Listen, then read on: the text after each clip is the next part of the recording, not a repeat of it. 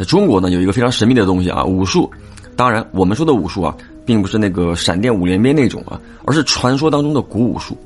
之前呢，我们有讲过南怀瑾老爷子，他讲述自己遇到剑仙的故事，已经蛮神奇了。但今天这个网友投稿呢，就更加的细节。来自台湾的网友木木，他说啊，他的爷爷会五雷掌。那为了方便描述，我们用爷爷的乳名六两来称呼他。这个事儿呢，要从一九五零年说起。就那一年，十四岁的六两跟随家人一起啊，到了台湾。家里一共去了七口人，总得吃饭。当时呢，六两的父母就开了一家牛肉面的摊子，没想到很受欢迎。两三年的时间，摊子就变成了面馆。六两一家人呢，也算在那边稳定下来。那又过了两年，因为六两的父母啊年事已高，店里的事儿基本上就交给六两和他的两个姐姐打理了。在此期间呢，店里就经常来一个老头儿啊，穿的很有派头，就那种很干净的中山装啊，当时是很少见的。其实，看起来呢五十多岁的样子。那每次去。都是一个人带着一壶酒，要一碗面，一份酱牛肉啊，很自然。六两呢对这个老头就很好奇嘛，一来二去啊也了解到老头是四九年到的台湾啊，就他一个人去的，没有家人，蛮可怜啊。但这个老头呢就很有钱，每次结账都会多给饭钱。六两呢就觉得说这个老头嗯蛮特别的，不简单，所以呢对这个老头就比较关照。那么有几次呢，老头在店里啊喝醉了，趴桌上睡着了。六两是一直守在旁边，还给这个老头找东西盖。那到了五七年那一年，有天傍晚，六两呢正在面馆的后院忙活啊，店里呢来了几个外国人，喝醉了。当时六两的三姐在店里呢正在打扫卫生，几个外国佬一看啊，小姑娘年轻靓丽，就围着这个三姐动手动脚的。三姐吓得喊了起来，在后院砍柴的六两呢就赶紧跑了过去。当时也知道外国佬不好惹，就挡在三姐的前面，各种赔笑脸。但这群人呢，根本不给面开始砸东西，吓得店里的客人啊都跑了。人一跑，这个外国佬呢就更过分了，两个架着六两，另外两个就把三姐呢往地上摁。你说这还得了啊？能看着自己的姐姐受欺负吗？六两呢是吃奶的劲儿都使出来了，跟外国佬干了起来。但你说双拳不敌四手啊，猛虎架不住群狼。没几下，这个六两呢被打的躺在了地上，几个外国佬就朝三姐走了过去。那三姐当时应该是受到惊吓，跑都不知道跑了啊！那眼看三姐要被欺负，六两呀恨得手指都抠出血来了。这个节骨眼儿，老头来了，还是一个人，一壶酒。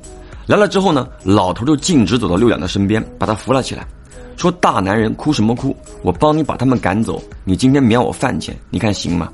这个六两呢是赶紧点头，然后呢也没看明白老头是怎么过去的，就感觉是一踏步。人就过去了啊，还没等看明白，四个外国佬全都被撂翻了。随后呢，老头就指了指门，示意他们离开。但几个外国佬呢，挣扎着站起来啊，呜里哇啦的不知道说了什么啊。然后呢，四个人一起朝老头围了过来。这个时候，老头呢就朝着旁边的一张八仙桌，啪，一掌拍了下去，整张桌子啊直接四分五裂，还带着一股焦糊的味道。四个外国佬啊看傻眼了，转身就跑。这一幕呢，是极大的震撼了六两，也明白眼前这个老头绝对不是一个普通人啊，不简单。于是呢，是一边啊强忍着痛扶着墙起来，一边叫三姐招呼老头坐下。等六两爬起来之后呢，先是谢了谢老头，随后呢忍着痛去后院啊张罗饭菜。那么一切安排妥当之后，这个六两呢就站在老头的身边啊也不说话，直到老头吃了半盘牛肉，酒也喝了半壶，这才扭头看向六两，让他坐下。六两呢坐下刚想开口，老头先说话了。啊，想学吗？我可以教你，但是学了以后不能骂人，更不能作恶，你能办到吗？六两一听啊，正中下怀，赶紧点头，说自己呢只想有保护家人的本事。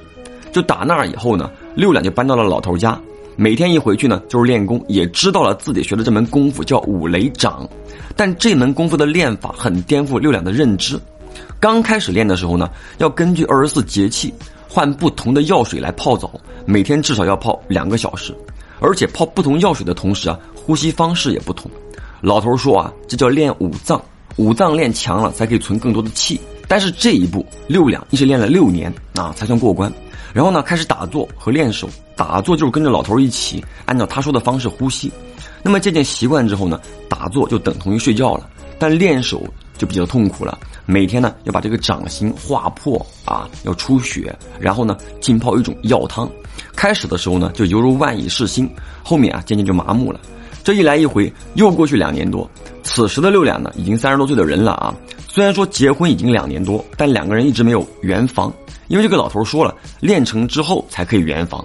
那终于是有一天早上，老头就带着六两一起呢，去了附近的公园，让他对着一棵大树打一掌。在打之前呢，老头告诉了六两一个口诀，让他在心里啊默念三遍再打。神奇的是什么呢？当这个六两念完这个口诀之后啊，就感觉整个内脏酥麻酥麻的，一抬腿人就歘的一下出去了。那挥掌打上大树的时候，整条胳膊啊都感觉像被火烧一样，从胸口一直烫到掌心。那啪，一掌击在树上，胳膊的那种烫感呢才消失。那再一看，这个树上呢被烙了一个。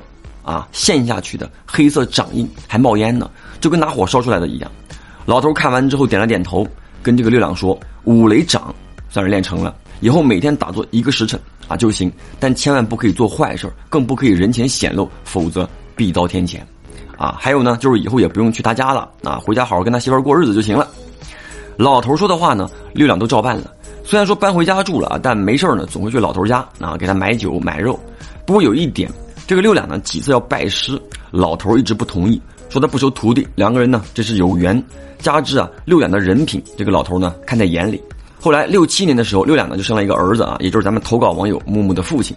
之所以木木知道的这么清楚啊，是在木木读国中的时候，当地社会人啊要强行低价收购他们家的店面，家里人不同意。这个社会人呢没事就去捣乱，直到有一次啊去了十几号人到这个店里打砸。恰巧那一天，木木和爷爷在店里。本来呢，这个爷爷是一直跟他们讲道理，但是那帮人呢，却拿刀子伤了一名客人，而且还要伤害木木。爷爷是一怒出手啊，两分钟不到，徒手打翻十几个年轻人。后面呢，有两个人呢上车要跑嘛，这个爷爷呢是追了出去啊，直接一掌啊，硬是把车头给打的陷了进去，车里的安全气囊全都弹出来了。后面警察来了啊，把那帮捣乱的人全都带走了，而爷爷呢，只受了几处皮外伤。当时爷爷已经七十一岁了，后面木木呢在陪爷爷做护理的时候就好奇问起来，爷爷才说出自己啊当年的故事给他听。就打那以后，那帮社会人呢也没再敢去店里捣乱过。其实木木也很想学五雷掌啊，但是爷爷呢并不知道当年那些药汤啊是什么配方，这个事儿呢也就不了了之了。如今爷爷已经不在了啊，木木分享这个故事呢也是想告诉大家，中华武术是真的存在啊，只是跟我们的理解可能是啊有点不同。好了，今天的故事呢就到这儿了。我是老朴，下个故事见。